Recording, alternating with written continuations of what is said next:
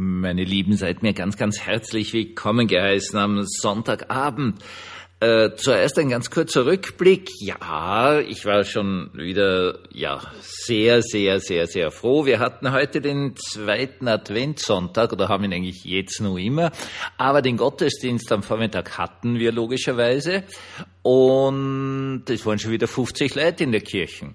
Ich möchte an dieser Stelle einfach mal sagen, wie die unglaublich schön das ist und wie ehrenvoll es ist, dass da allen erstes 50 Leute zusammenkommen und mir wirklich zuhören. Ich finde es immer wieder äh, faszinierend. Ich sage es ganz ehrlich, es tut ganz, ganz gut und es ist eine wunderschöne Vertrauensgäste, dass so viele Leute kommen. Und ja, es kommen jetzt mehr als doppelt so viele, als früher gekommen sind. Und das ist natürlich schon auch was sehr, sehr Feines. Dazu kommt dann, dass wir danach dann immer auch noch den Konfirmandenunterricht veranstalten. Das heißt, ich auf gut Deutsch mit den Konfirmanden. Und auch hier möchte ich wieder mal darauf hinweisen, dass ein ordentlicher Konfirmandenunterricht, der sich mit dem beschäftigt, der Frage beschäftigt, A, was ist Christentum, B, was ist evangelisch, interessanterweise bei den jungen Leuten auf sehr, sehr viel Interesse stößt, die das Ganze innerhalb kürzester Zeit durchschauen können, machen, tun. Und äh, es ist einfach schön zu sehen, was für ein großes Interesse an wirklicher, ordentlicher Theologie da ist. Natürlich ist sie stark vereinfacht, die sind schließlich 13-Jährige. Aber wir gehen da schon ganz ordentlich hinauf und ähm, machen jetzt einfach mal den äh, Gottesdienst, die, die Gottesdienstordnung, Gottesdienstliturgie durch. Und heute habe ich sie einfach arbeiten lassen an dem, was soll das überhaupt heißen, Herr, erbarme dich. Äh, zuerst, das war total spannend, haben sie alle gesagt, sie haben keine Ahnung. Und sagt, na, das macht so kleine Gruppen halt, so zwei, drei Leute zusammen und arbeitet an dem, was kommt raus.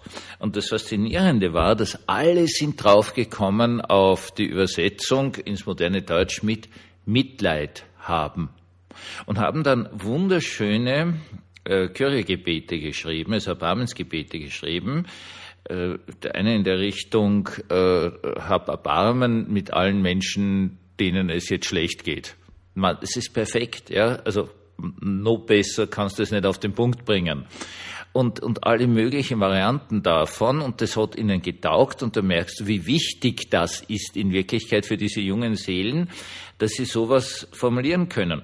Und das werden sie jetzt eins nach dem anderen halt im Gottesdienst vortragen und damit werden wir uns noch beschäftigen und so weiter und so fort.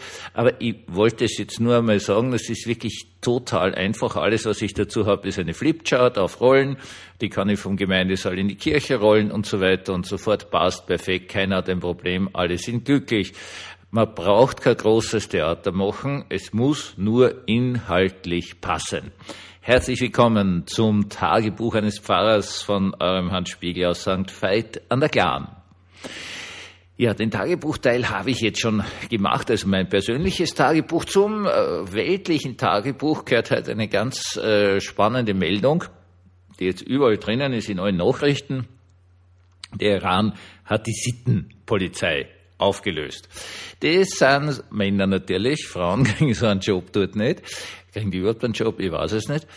Ähm, äh, die so in so grünen, äh, also so Kirchenfarbe sozusagen des Islams ist grün, äh, VW-Bussen oder sowas in der Art in der Gegend herumfahren und den Frauen auf die Nerven gehen. Nebenbei bemerkt, nicht nur den Frauen, das wird immer so gesagt zu den Frauen, ja, also das sind diese Typen, die immer schauen, wie viel Haar sind unter dem Chador zu sehen oder nicht zu sehen und wo weiß ich was und die also auf der Straße verhaften, eben dann Auslöser waren von den großen Protesten, weil eine junge Dame aus, aus dem äh, kurdischen Bevölkerungsgruppe die äh, ist verhaftet worden, ist dann natürlich an völlig natürlichen Ursachen in der Polizeihaft gestorben. Das war eben der Auslöser dieser ganzen großen Proteste, die jetzt dahingehen, angeblich bereits 500 Todesopfer gefordert haben, was unvorstellbar viel ist, ganz, ganz furchtbar ist, sogar Kinder drunter sind. Ähm, ja, aber sie gehen, und das möchte ich mal ganz deutlich sagen, weil da habe ich ja auch äh, genug mit Iranern, die zu uns geflüchtet sind, schon drüber geredet. Das, das, das stimmt einfach nicht. Das wird völlig verkürzt, dass sie nur den Frauen wegen dem blöden Kopftürchen auf die Nerven gehen, sondern sie gehen natürlich den Männern genauso auf die Nerven. Ja, das ist so ein Trupp von Leuten, die endlich einmal alle ärgern, alle quälen können, quälen können, äh, in Häuser hineinrennen, um da irgendwie zu schauen, ob da eh irgendwie die, die, die Vorschriften eingehalten werden, also wenn die einen Besuch kriegen, dass Männer und Frauen wieder getrennt sind und so weiter und so fort. Auf gut Deutsch eine furchtbar belastende und, und ja, es ist einfach widerliche Organisation, kannst du eh vorstellen, was da für Leute dabei sind. Natürlich die freundlichsten, ist eh klar, ja.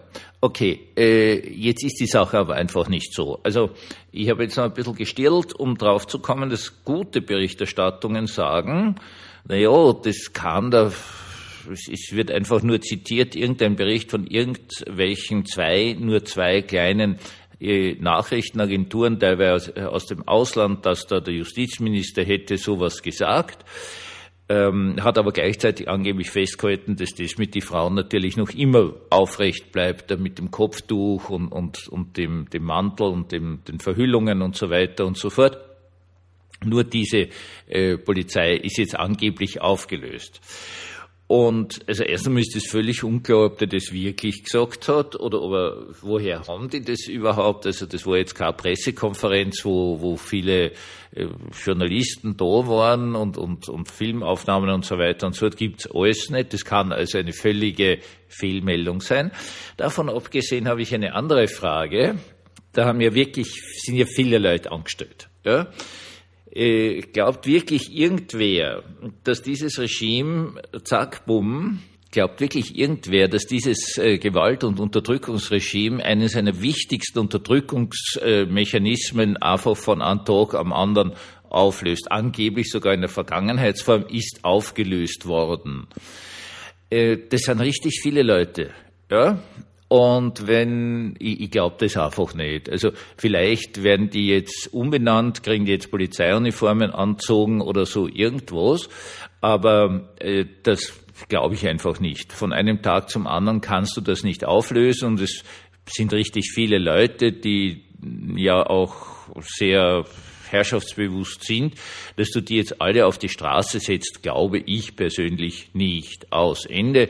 Das wäre ein noch größeres Potenzial für Proteste. Die einen protestieren äh, gegen die Unterdrückung, die anderen würden dann wahrscheinlich protestieren gegen die Entlassung und so weiter und so fort. Ich glaube es nicht. Ich halte das persönlich für so eine Bemerkung ganz typisch für ein Unterdrückungsregime, die halt hingehen und sagen, okay, Jetzt äh, haben wir da so eine Forderung erfüllt, damit wir genauso weiter tun können wie vorher. Haben die heute halt dann grüne Autos, die sie jetzt gehabt haben, werden sie vielleicht dann blaue Autos haben oder so, aber in so einer Situation löst niemand einfach einen massiven Teil des Unterdrückungsapparates auf.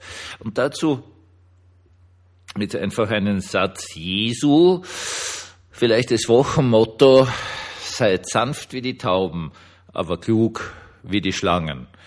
Man muss den Unterdrücker nicht immer alles glauben, was sie sagen. Und sehr, sehr oft ist es einfach gescheit zu sagen, okay, du bist so und so und so ein Typ. Bevor ich dir glaube, schaue ich das x-fach an.